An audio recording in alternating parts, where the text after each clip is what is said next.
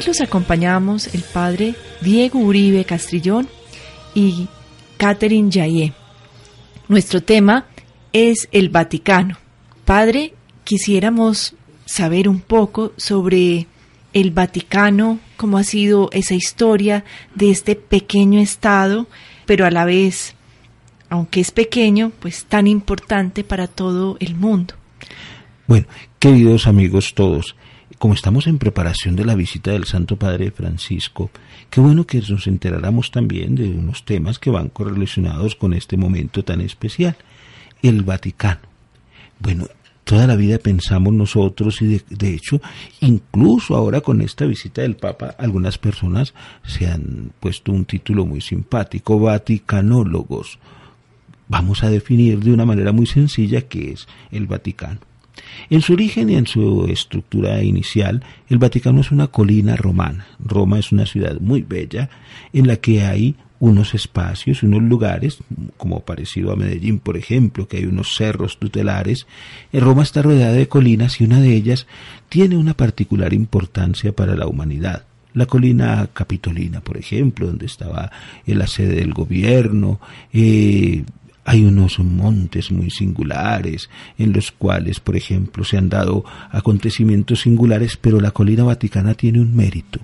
Imagínense, queridos oyentes, eh, también nos, vamos a ahorita a ocupar de, detallar muchas cosas, em, que allí fue donde ocurrió la muerte de San Pedro el Apóstol. Y allí está su sepultura. Entonces, miren que eso tiene una significación muy grande para la comunidad eclesial. Entonces, originalmente allí, en ese lugar, estaba un gran circo en el que los romanos participaban en unos eventos que se programaban en unos momentos muy dramáticos en los que el espectáculo era ver morir los cristianos. En tiempos de grandes persecuciones, especialmente de Nerón, encontramos esas crueldades ahí en la ciudad eterna. Y en ese lugar San Pedro murió crucificado. Tenemos una fecha, digámoslo así, que, se ha podido como ubicar en el sentido de su muerte hacia el año 64, 65 de la era cristiana, y luego su sepultura, que aquí entre nos fue una sepultura sumamente sencilla.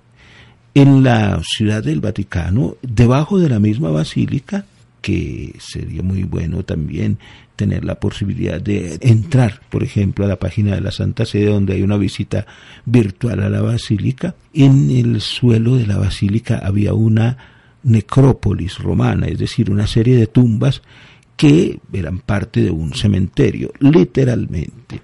Y en ese cementerio se sepultaron nobles, personas de muchos valores, de muchos eh, precios humanos, de muchas riquezas humanas, pero también habían unas sepulturas humildes. Y esas sepulturas humildes incluyeron una tumba tan chiquita, pero tan significativa para nosotros. Dicen, e incluso ahora se ha tratado de hacer una pequeñísima reconstrucción dentro de la misma basílica en el subsuelo de lo que era la tumba de Pedro. Era literalmente un, como un cubículo pequeño donde se pusieron sus restos inicialmente, lo han descubierto, lo han trabajado los arqueólogos, era el cuerpo, ¿cierto? Con la mínima preparación del momento, y luego esos huesos se pusieron como en una especie de pequeño monumento que sirvió durante mucho tiempo de memoria. Las tumbas de los mártires, de los apóstoles, tienen un título muy lindo, se llaman trofeos. Y entonces ahí en ese sitio se puso la indicación de la tumba de Pedro. ¿Qué pasó después? Las persecuciones hicieron que los cristianos en algún momento tuvieran que llevarse los huesitos de sus santos queridos, los de San Pedro ahí en el Vaticano, los de San Pablo estaban en una basílica, un lugar que ahora es la Basílica Extramuros, y lo llevaron a unas catacumbas llamadas de San Sebastián donde permanecieron ocultos hasta que cesaron las persecuciones y en tiempo de Constantino, un emperador muy importante que, digámoslo así, estableció una paz para la Iglesia, una libertad religiosa en Roma, se empezaron a edificar sobre las tumbas de los apóstoles unos monumentos que fueron cambiando de proporción y de tamaño a través de la historia.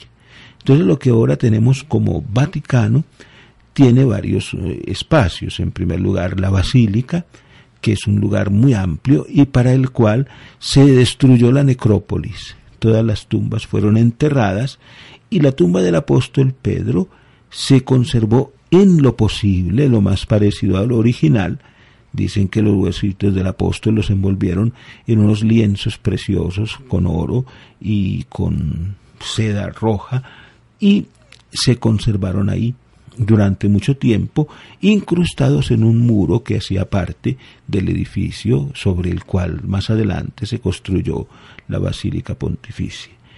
Pero la basílica se fue rodeando, como muy naturalmente, de edificios que estaban destinados a sostener o acompañar el culto. Por ejemplo, el Papa tenía una casa en el Vaticano, aunque originalmente el Papa vivía donde en Roma, en las casas de las familias que le daban alojamiento, luego se tuvo seguramente algún lugarcito especialmente para que viviera el obispo de Roma, los que tenemos en la historia en su lista ya de, de 266, y finalmente los papas se instalaron cuando la paz de Constantino en la casa del emperador, que quedaba en lo que hoy se llama el Laterano.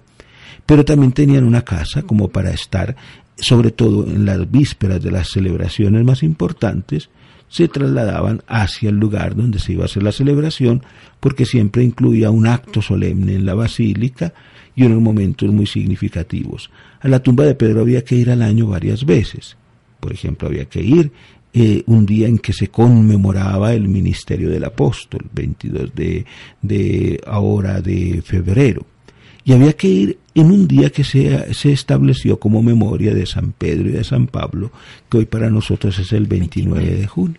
Entonces, la residencia papal empezó a ser muy significativa en ese sitio y en un momento dado los papas resolvieron irse a vivir al Vaticano. ¿Por qué? Porque la cercanía con la tumba de Pedro implicaba también una identidad del ministerio, era como una especie de decir estoy junto a Pedro.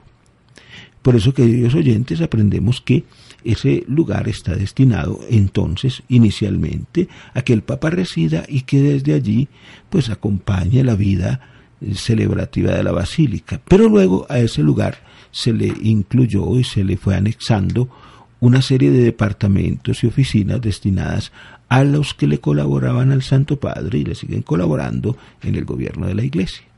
Padre, con esto que usted viene contándonos, eh, uno podría decir que también es un territorio en donde no solo descansa, digamos, los restos de Pedro, sino de los demás sucesores.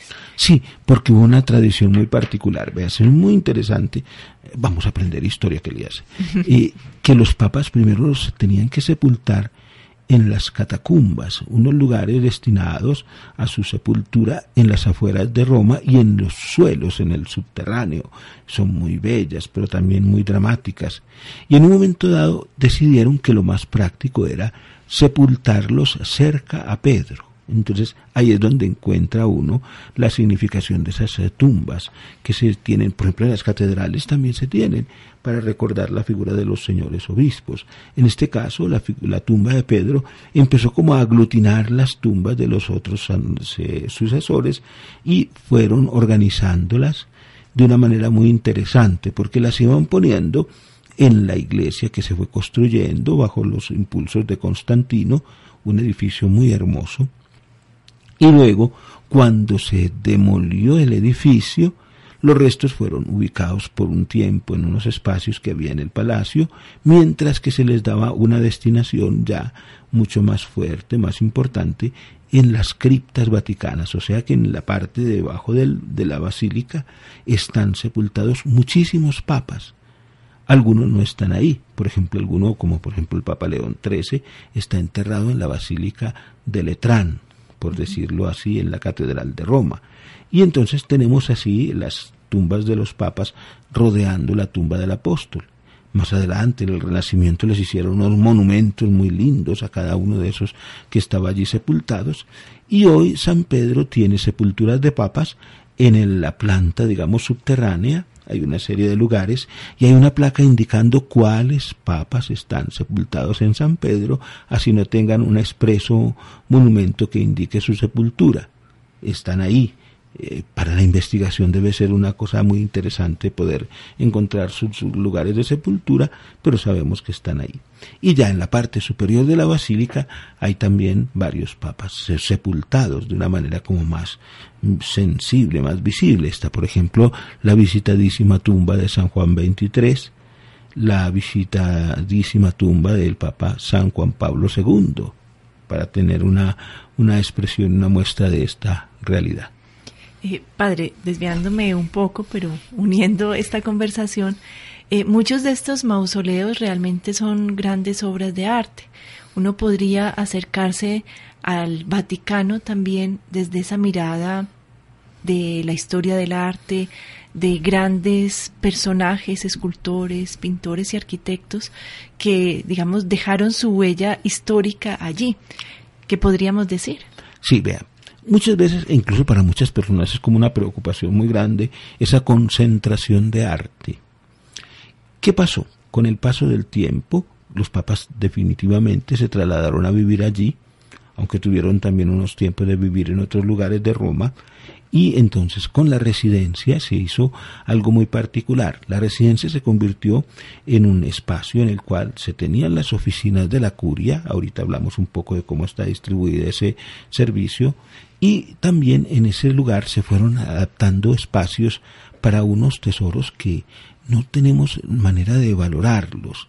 La gente a veces, yo pienso que es como hasta cierta envidia, que dice que los tesoros del Vaticano, y en efecto son cosas que no tienen precio, porque entre otras cosas, díganme ustedes, queridos oyentes, quién va a conseguir y comprar la pietad, por ejemplo. Pero fueron entonces ubicándose allí esas obras de arte y se fueron recogiendo no para el goce de algunas personas, porque desde el primer momento estuvieron abiertas a todos, como ahora lo seguirán estando también, ¿cierto? Pero fueron las colecciones de obras de arte más hermosas, la galería de tapices, la galería de estatuas, que si no hubiese sido por, la, su presencia en la Santa Sede, se hubieran dispersado o se hubieran perdido. Yo creo que del mundo romano quien más tiene testimonios es la Santa Sede, donde están guardados todos esos espacios, todos esos objetos que son elementos de orden cultural. La biblioteca es invaluable. Entonces una biblioteca no es un tesoro económico, sino un tesoro de cultura y de humanidad. Entonces allí están los volúmenes muy bien clasificados. ¿Qué más se tiene como obras de arte? La misma estructura de los edificios se, se, pudo lograr con una gran belleza, pero no era una intención egoísta, que a veces la gente piensa, es que era la casa para el Papa vivir. No tanto, sino para el Papa tener dónde mostrar a todo el mundo ese, ese valor, esos, esos, signos tan bellos, esos elementos tan especiales que son un retrato de la humanidad. Los papas que hicieron ese espacio y lo lograron hacer se llaman papas humanistas. ¿En qué sentido? Que sintieron como la necesidad de valorar todas esas expresiones del arte y se convirtieron en los que apoyaban y favorecían a estas personas que se dedicaban al arte. Unido pues a este asunto artístico, tendríamos que decir que los jardines, por ejemplo, son otra de esas riquezas de, este espacio eh, que es un legado para la humanidad.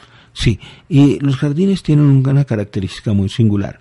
Nosotros nos imaginamos el espacio y entonces pensamos que el Vaticano es una finca enorme. No, son unas cuadras que están ubicadas dentro de una ciudad en la que los jardines, además de ser una reserva indudablemente, servían para que pues eh, se tuviese también como un espacio de descanso, un espacio de, de muy propio de la persona del, del sucesor de Pedro pero luego se han ido abriendo con, pues, con las debidas precauciones para que sean de todos, ¿cierto? Incluso la intención del Papa Francisco es que todo el mundo pueda conocer todos estos espacios tan interesantes. Siempre están como, como a la disposición de que sean referentes y que tienen pues el sentido de la belleza, el, la importancia de todo ese espacio tan especial, además que tienen una función muy, muy sencilla, convertirse prácticamente Ustedes podrían, queridos oyentes, visitar ahora esas páginas en las que aparecen los mapas de las ciudades y se darán cuenta que el Estado Vaticano es uno de los pulmones de Roma. Padre, dando un paso a otro aspecto del Vaticano, usted nos hablaba hace un momento sobre como las distintas, los distintos órganos y presencias o clasificaciones, pues como de ese sistema también de, de organización y de gobierno que tiene el Vaticano. Eh, ¿Qué podemos decir de esto? Bien, lo tuvieron los apóstoles elementalmente. Yo tengo en la mente una figura que se nos olvidó, el secretario de San Pedro. San Pedro debió haber dictado sus cartas, sus mensajes, y alguien las tuvo que recoger. Pero más adelante el servicio se tuvo que ir ampliando a medida que se, vaya, se fue viendo cómo se fue expandiendo el proceso de evangelización y cómo se fueron extendiendo las necesidades también de, de acoger, de coordinar, de dirigir. Entonces la curia tiene una función, cuidar, la palabra curare viene del latín, cuidar. Entonces una serie de instituciones cuidan de que la iglesia pueda estar organizada de una manera como el Señor lo quiere, incluso porque nos invitó a esa actividad y el gran organizador es Dios. Miren la creación tan perfecta. Entonces, a partir de un de una criterio fundamental, son organismos que están destinados al servicio del pueblo de Dios en los distintos aspectos y que porque están cuidando se llaman la curia papal.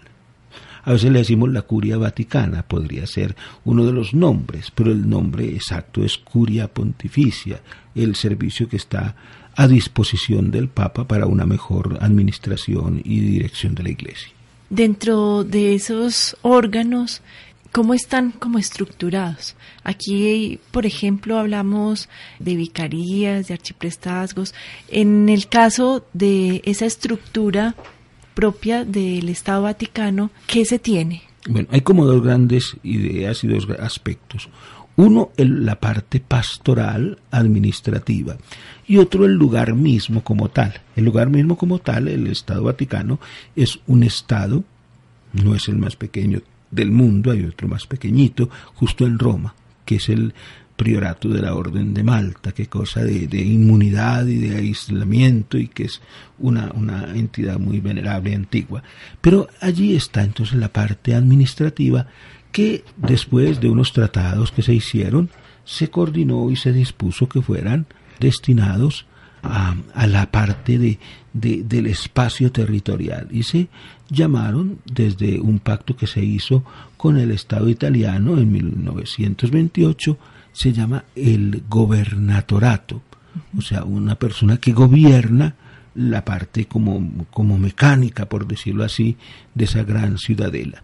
Pero allí está la curia, y la curia romana son, digámoslo así también, partes de un organismo que tienen actividades concretas. Entonces hay unas congregaciones en las que la cabeza la tiene un cardenal, hay unas secretarías, hay una que se llama de Estado, que es como una parte de, de, de, puente entre el Papa y los distintos países y las distintas realidades. Y está también entonces una serie de servicios que la gente les puso un nombre como medio griego, dicasterio, pero que entre nosotros son sencillamente dependencias administrativas en las que siempre habrá por categoría un cardenal que acompañe como se hizo en otro tiempo en la Roma vieja que los cardenales, los obispos, los ayudantes de la curia del Papa en otro momento se responsabilizaron de actividades exclusivamente y de aspectos de la vida pastoral.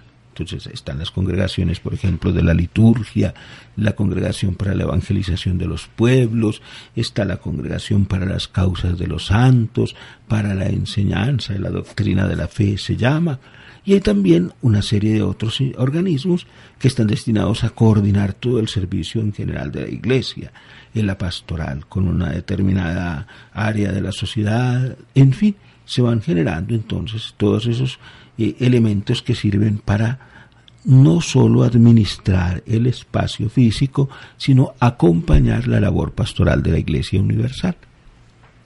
Eh, padre, también sería muy valioso eh, hablar un poco sobre, por ejemplo, los miércoles suele salir el Papa a dar unas palabras.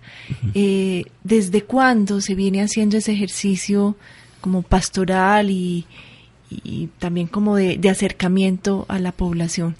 Bueno, es un servicio muy antiguo como apenas ahora lo están registrando los medios, entonces nos imaginamos que es una cosa modernísima y que la inventó el Papa Pablo VI, que la, en fin. No, las audiencias que han tenido posibilidad de hacerse siempre tienen dos caracteres, hay un caracteres. Tienen, tenemos, por ejemplo, las audiencias privadas, personales, que son los momentos en que el Papa se encuentra con las personas, los obispos, los embajadores, en fin, y las audiencias públicas, que eran momentos en los cuales el Papa hablaba algo a la gente que acudía a Roma, a las basílicas en la donde estaba el Papa. Entonces el Papa empezó a organizar unas, digámoslo así, intervenciones que fueron muy bien recibidas y que fueron congregando cada vez más personas. Tenemos audiencias del Papa Pablo VI, tenemos audiencias del Papa Juan XXIII, tenemos audiencias de Pío XII y de Pío XI. En fin, cada momento de la historia ha ido como generando una especie de público al cual se le dirigen esos mensajes. Ahora ya el Beato, Juan, el Beato Pablo VI estableció que las audiencias se hicieran los miércoles.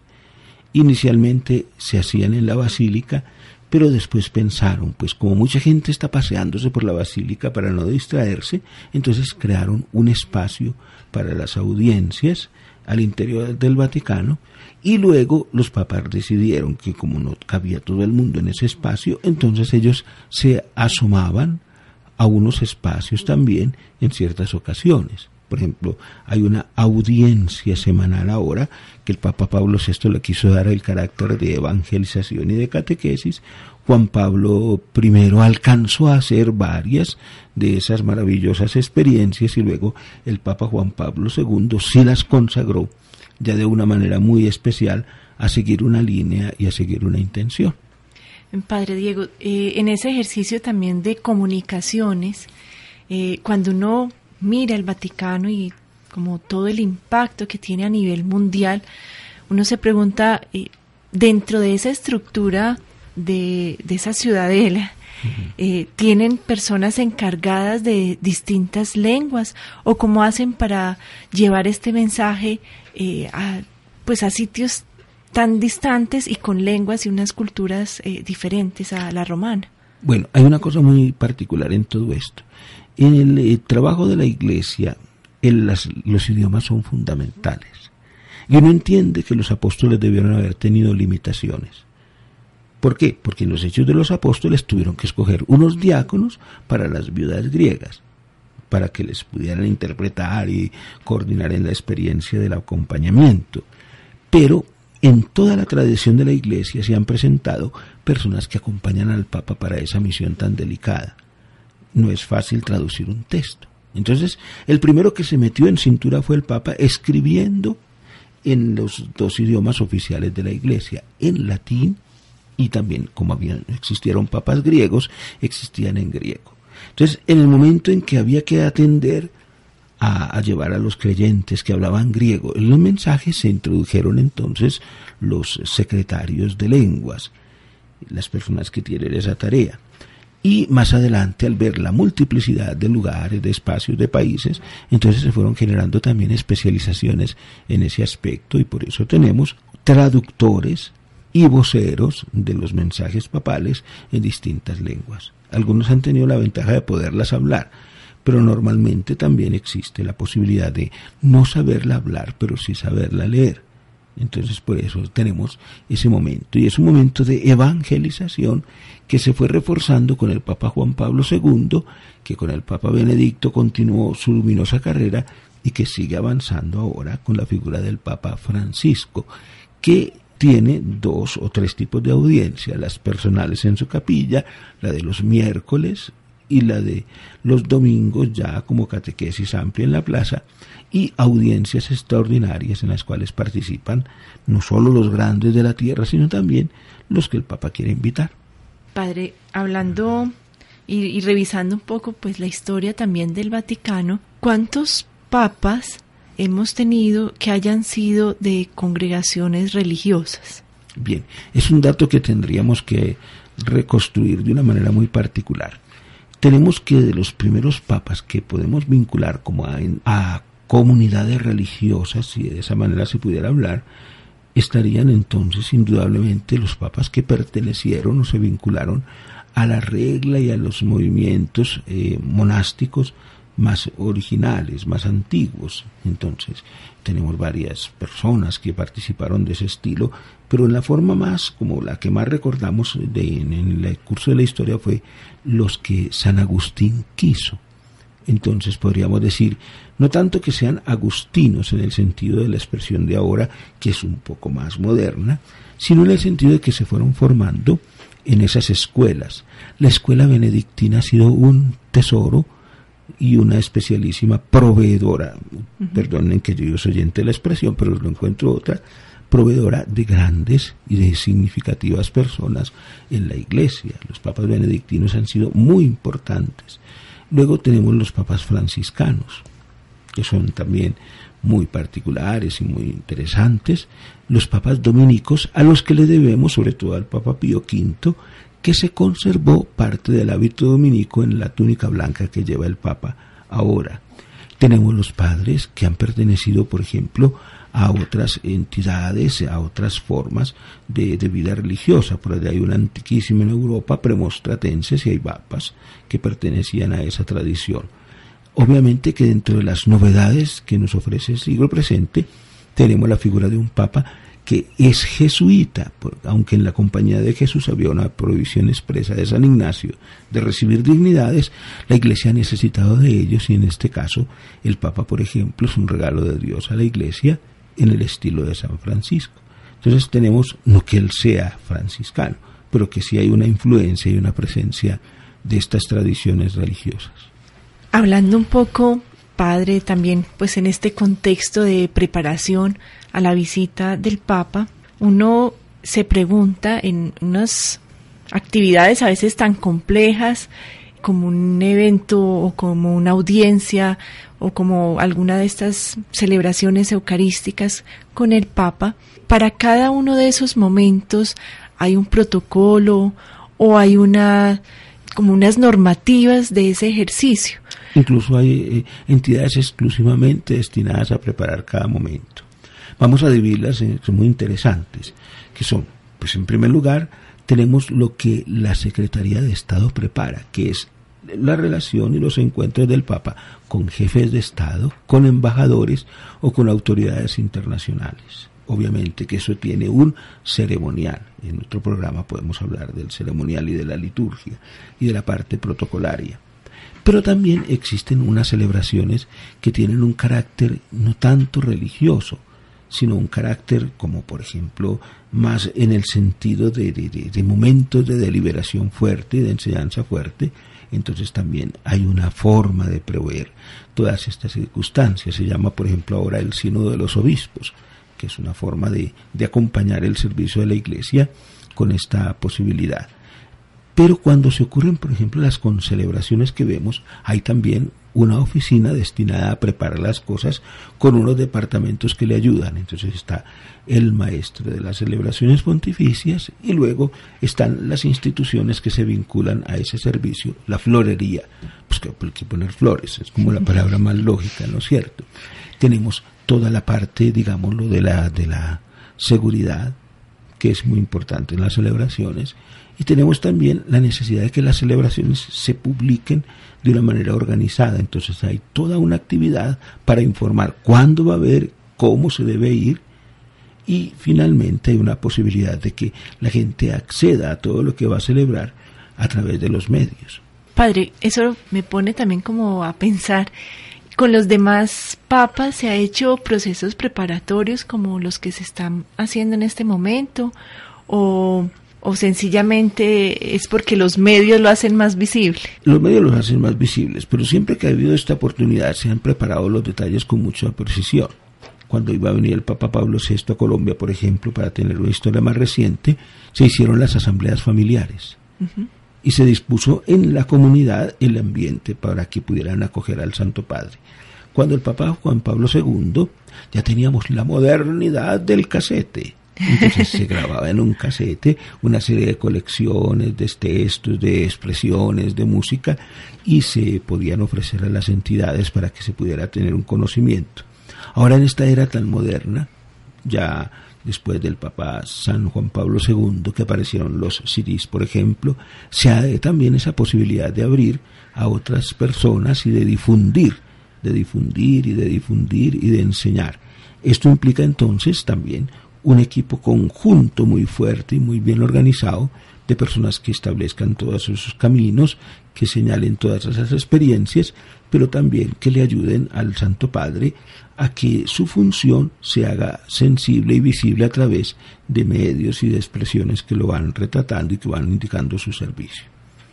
En el caso de la venida del Papa Francisco, tenemos entonces todos estos, digamos, órganos trabajando en torno a su venida, comunicaciones, seguridad. Eh, ¿Qué otros órganos están ahí involucrados? Hay uno importante que es la parte de la celebración y esa institución de la celebración tiene que ser sencillamente una celebración digna, pero también la expresión de la fe de toda la comunidad. Tenemos esa parte importantísima, tenemos la parte de preparar, por ejemplo, detalles mínimos y elementales que son el sustento del Santo Padre y las personas que le acompañan, tenemos la parte de personas que están ocupadas de un poco la seguridad, aunque el papá ha querido que la seguridad fuera discreta, y de personas que están comprometidas también con la tarea de, por poner un ejemplo muy sencillo, de informar a través de distintos medios qué va a haber, cómo va a ser, cuáles son las actividades fundamentales. Padre Diego, continuemos hablando un poco sobre la Secretaría de Estado. ¿Qué podemos decir de ello? Bien, hay una tarea importantísima dentro de la administración de la sede de Pedro y es que los colaboradores se están organizando a través de una estructura en la que hay un primer, como una gran instancia general que tiene una tarea de coordinación que se llama la Secretaría de Estado. Esta parte de la Secretaría de Estado tiene como tareas, en primer lugar, eh, como establecer, organizar relaciones con otros estados. La Santa Sede se considera una comunidad de un, con un carácter, digámoslo así también, con un carácter de, organismo en comunión y que propicia eh, espacios de comunión con las otras entidades que tienen que ver de una manera directa o indirecta con la Iglesia. Por ejemplo, hay una sesión de la Secretaría de Estado que trata de la relación especialmente con los países y estados y otra parte es la relación del Papa con la Iglesia como estructura y como grupo de personas. Esa es la tarea entonces. Obviamente que sale desde hace mucho tiempo quien le ayudaba al Papa a coordinar esa presencia suya y esa relación suya con las otras personas. Tenemos también dentro de esa estructura de la, de la Santa Sede unas congregaciones. Entonces vamos a explicar un poquito qué hace cada una de ellas. Son varias. Hay una primera que se llama de la doctrina de la fe. La tarea de la congregación para la doctrina de la fe es cuidar la autenticidad de la fe que se profesa. Entonces para eso se inspira siempre en un, interés que tiene la Iglesia en hacer que las personas conozcan bien aquello en lo que creen y que ese conocimiento esté apoyado también por una vigilancia para que no se vayan a perder los fundamentos de la fe. La Secretaría de Estado tuvo un nombre muy raro en otro tiempo, pero que no es ni el exacto ni el preciso para ella. En algún momento le pusieron a una sesión de ese trabajo con la parte de la fe el título de Inquisición romana. Pero como nosotros tenemos la imagen de Inquisición, eh, como en un instituto que juzga y que condena, nos perdemos esa otra parte que fue la del cuidado y de la perfección de los elementos que constituyen lo que un cristiano debe creer. Tenemos dentro de esa eh, congregación también como la fuente que la congregación ampara y acompaña en sus estudios, que es la parte de la Biblia. Y tenemos dentro de la congregación para la doctrina de la fe lo que tiene que ver con cuestiones disciplinares que tocan la fe y lo que tiene que ver con la parte, la congregación de la doctrina de la fe también se, se encarga de acompañar y de ayudarle al Papa a discernir y a tomar como de interés la conciencia clara y a tener una información precisa acerca de la tradición y de la vida de la Iglesia que hoy hemos heredado. Padre, a esta congregación pertenecía el cardenal Ratzinger. Ratzinger, sí. Y estas congregaciones tienen una particularidad también, sobre todo en los últimos pontificados, que les han puesto tiempos fijos.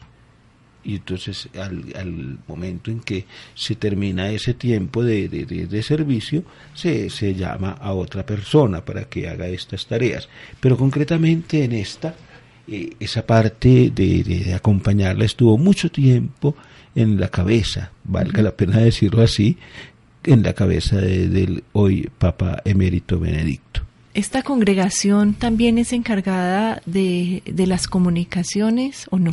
No, hay otra como una especie, como lo dijéramos, como pontificias comisiones o secretarías que son muy importantes. Lo de las comunicaciones se llamará secretaría. Pero sigamos un poquitico con las congregaciones. Por ejemplo, hay una congregación para las iglesias de Oriente. ¿Cuál es el interés de esta congregación? La iglesia tiene dos grandes mundos. San Juan Pablo II utilizaba una frase muy bonita, como dos pulmones. Entonces, Oriente con sus tradiciones, Occidente con sus tradiciones son muy distintos. Entonces la Santa Sede tiene una persona que expresamente esté en contacto con ese mundo oriental y que pueda tener la posibilidad de, trazar puentes entre esas dos realidades que son muy distintas. Esa congregación para las iglesias orientales maneja, por ejemplo, una parte muy importante que son los ritos antiguos que se celebran en distintas iglesias de distintos modos, aunque sea un único misterio. Bueno, dentro de estas congregaciones, ¿tenemos también algo para las familias y los laicos o eso sí, a qué hay una nueva disposición de la Santa Sede para que exista una congregación para los laicos y la familia. Ahí también participa toda la experiencia de acompañamiento de los jóvenes, por ejemplo. Entonces existe una para esa función que tiene también la tarea de seguir orientando la relación de la Iglesia con los hogares cristianos y con personas de una manera más, más evidente. Y frente al culto y a las disciplinas de los sacramentos y de las, digamos, las grandes celebraciones, eh, todo eso entra hay, otra, sí, hay otra congregación. Entonces, ¿qué hacen en la congregación del culto divino? Unas tareas tan bonitas. Primero que todo, mantener en la iglesia la unidad de la celebración de la fe, que no debe ser, mejor dicho, no es nada fácil. Segundo, esa congregación del culto divino tiene que ver y tiene que recomendar, por ejemplo, la forma, la manera de celebrar los sacramentos, los libros sagrados, cuidar de que todo se produzca de una manera digna para la celebración del misterio. Es la congregación de la oración. Ahorita les hacemos una, una, como una referencia a cada una, aprovechemos antes de que sea muy tarde. Por ejemplo, la congregación para la doctrina de la fe se encarga de lo que se cree la de las iglesias orientales, de los creyentes que viven allá. Y la disciplina de, del culto divino y disciplina de los sacramentos tiene como tarea la celebración de los misterios y la celebración digna de los sacramentos, como su nombre lo indica, con toda la regulación, con toda la precisión que nos puede ofrecer. Y, padre, y frente a las instituciones educativas, a las universidades que son pontificias y todo esto, ¿quién vela por ellas? Hay una congregación que se llama de la educación católica. Mire que ese es un título muy interesante, porque es, no es una encargada que todo el mundo maneje una uniformidad de la, de la experiencia de Dios, sino que al decir católica, está abarcando las diversas formas, las diversas maneras de que este servicio y de que esta tarea cubra a todos los seres humanos, pero también a todos los ámbitos de la humanidad. Cuando se habla de educación católica, las universidades dependen de esta circunstancia, de este espacio, y allí se coordina la tarea de enseñar de la Iglesia, cómo la Iglesia aterriza, digamos una palabra muy nuestra, todos los misterios de la fe en una realidad de comunidad, en una realidad, digámoslo así, humana, sensible y visible. Esa es la, la, tarea que tiene la Congregación de la Educación Católica y tiene una misión inmensa, velar por la pureza de la fe enseñada, ya no simplemente creída por las circunstancias. Encontramos la fuerza de la doctrina de la fe, sino ahora cómo esta educación es también el servicio que la Iglesia presta como maestra en universidades, colegios, instituciones de una u otra categoría en la que la Iglesia ejerce su tarea de maestra. Sí, porque realmente, por ejemplo, si se piensan en, en escuelas, en centros educativos, es complejo como compaginar las tradiciones, la cultura, lo propio de cada territorio y cada zona con el lineamiento propio de la fe, ¿cierto? Bueno, tenemos otras congregaciones muy significativas, la de la causa de los santos. Entonces, en alguna ocasión preguntaba una persona muy sencilla y muy ingenua, de esas que mi Dios debe tener en gran preferencia, Padre, ¿qué es la congregación para las causas de los santos? Sí. ¿Qué hacen allá? Pues como su nombre lo indica, hacen santos. ¿Cómo así? No van a pensar, queridos oyentes, que es una fábrica de imágenes. Es una verdadera productora de testimonios y de signos que para la comunidad creyente sean evidentes en las personas de quienes han vivido la fe con intensidad.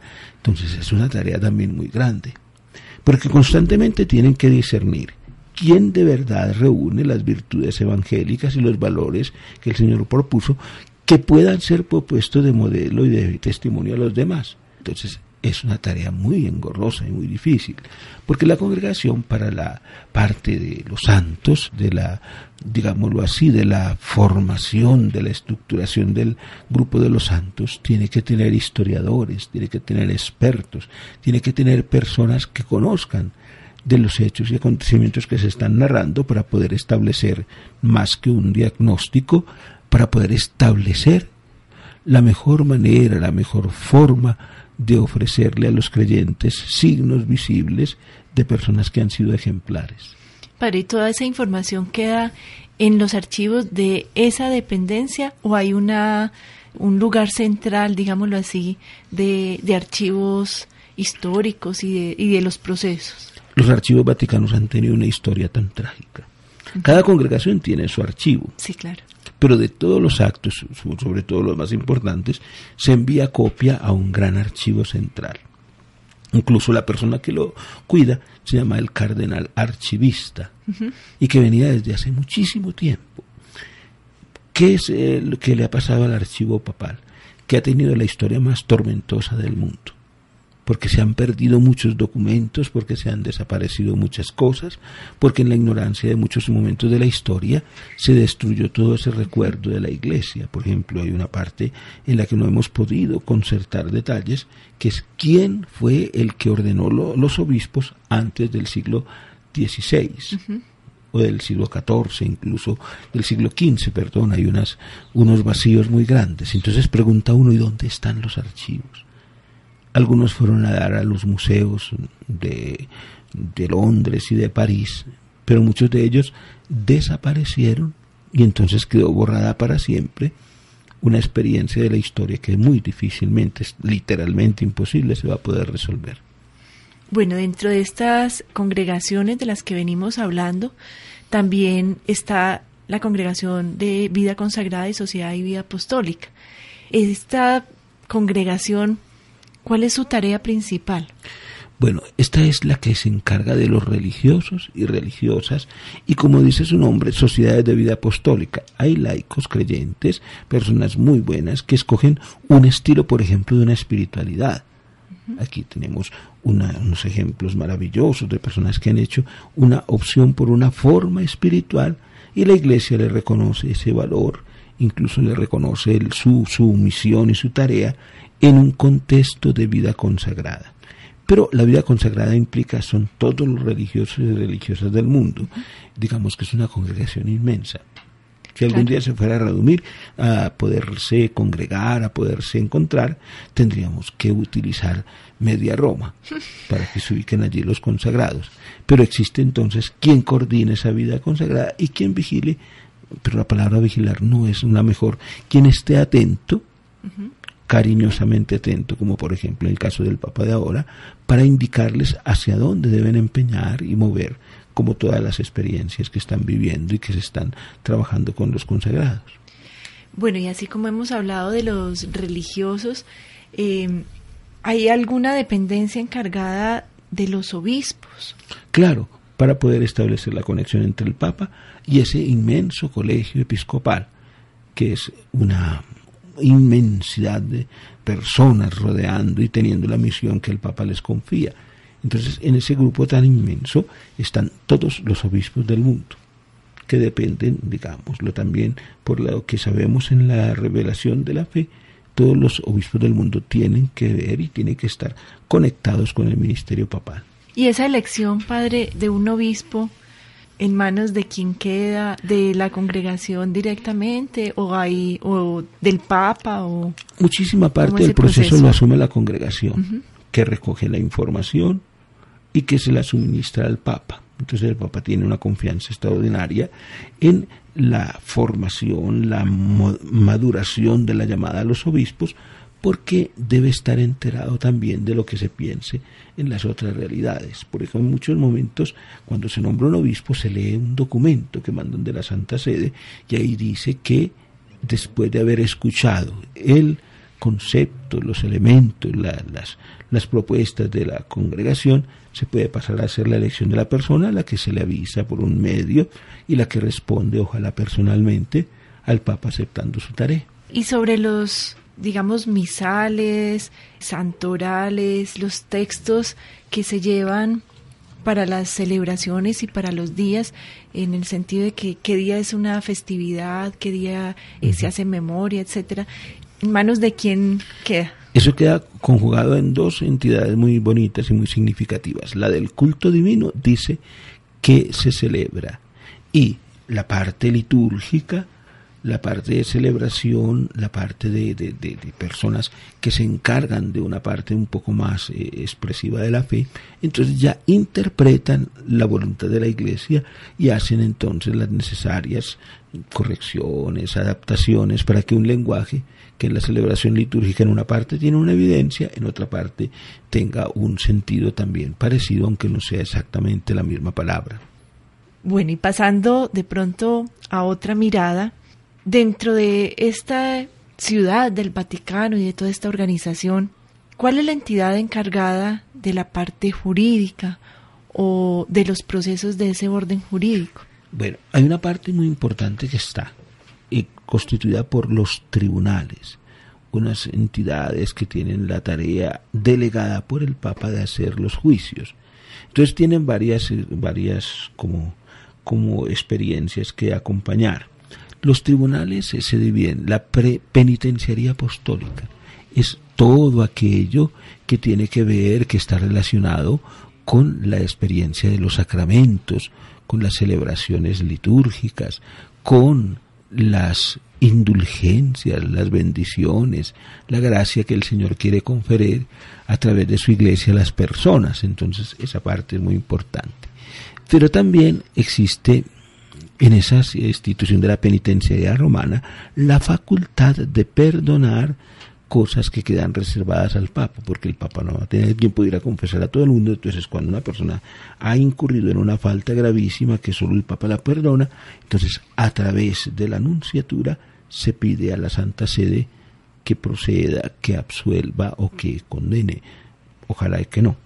Bueno, tenemos también entonces dentro de los tribunales otro que tiene que ver con la parte de los sacramentos para su validez, para su licitud.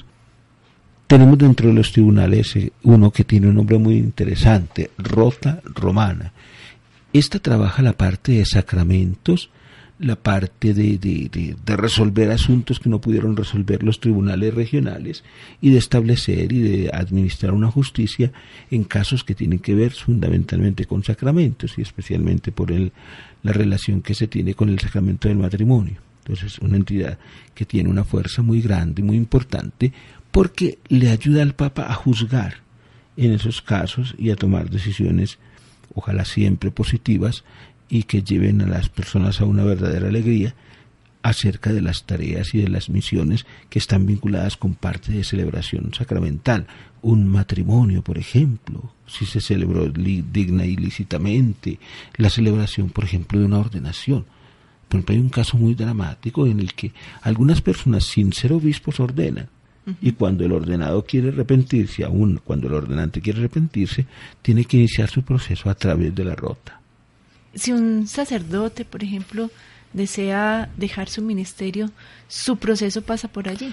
El proceso de un sacerdote que quiera dejar su ministerio o de una religiosa que quiera abandonar su, su misión, en fin, pasan siempre por una instancia primera que averigua, informa si en esa actitud, en esa necesidad que la persona está viviendo en ese momento, se podría dar entonces la posibilidad de, de, entrar como en el estado laical, es decir, de no, primero se decía reducción al estado laical, ahora es imposible decir eso estrictamente, sino que una persona se vuelve, cambia de, de forma de vida y entonces eso tiene que estar acompañado por las instancias, el obispo, después la conferencia episcopal o el tribunal. Luego, cuando llega a Roma, normalmente se envía a la como cosa curiosa, la congregación de la doctrina de la fe, para que allí emitan un documento en el cual se indique que la persona ya no es ministro del Señor ni sacerdote. Y en este mismo de, del Tribunal de la Rota Romana es donde está, digamos, la información para ser, por ejemplo, papa emérito o no. No, esa es una decisión personal. Por ejemplo, en el caso de Benedicto, citó la curia y dijo, voy a renunciar. Y entonces la gente quedó como perpleja porque eso no estaba previsto, aunque en el derecho canónico dice que se podía dar el caso. Entonces, ¿qué hacer ahí después? Después de esta parte, no hay competencias propiamente de ninguna congregación porque desaparecen las personas titulares, ¿cierto? Después el otro papa que sigue la ratifica. Pero es muy delicado el, el momento porque en un momento de estos podrían darse situaciones muy difíciles de quien no entienda y no asuma las cosas como con este orden que debe ser o que se genere un caos. En alguna ocasión renunció un papa y entonces lo hizo para clarificar quién era el papa auténtico, porque en un momento apareció uno allí y en otro lugar apareció otra persona que, que decía ser Pedro. Entonces se establece que esa parte que tiene que ver con el papa la reglamenta el derecho canónico, pero ningún tribunal puede juzgar al Papa. Es muy interesante, incluso una palabra que define esa circunstancia, que es la sede apostólica no se juzga. En este programa, Padre, como en el diálogo que se ha establecido, hemos hecho todo un recorrido muy general del Vaticano como ciudad-estado, con sus diferentes órganos, congregaciones, y toda la riqueza también cultural que ha sido legado para la humanidad. En unas pocas palabras, ¿qué les podemos decir a nuestros oyentes de todo este programa?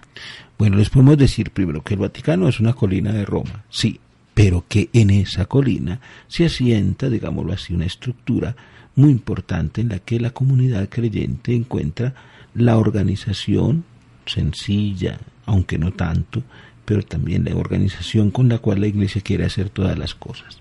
Allí está la residencia por ahora del Papa, aunque el Papa podría vivir en otro lugar, pero allí está también el grupo de personas que lo rodean para ayudarle a gobernar y para ayudarle a discernir.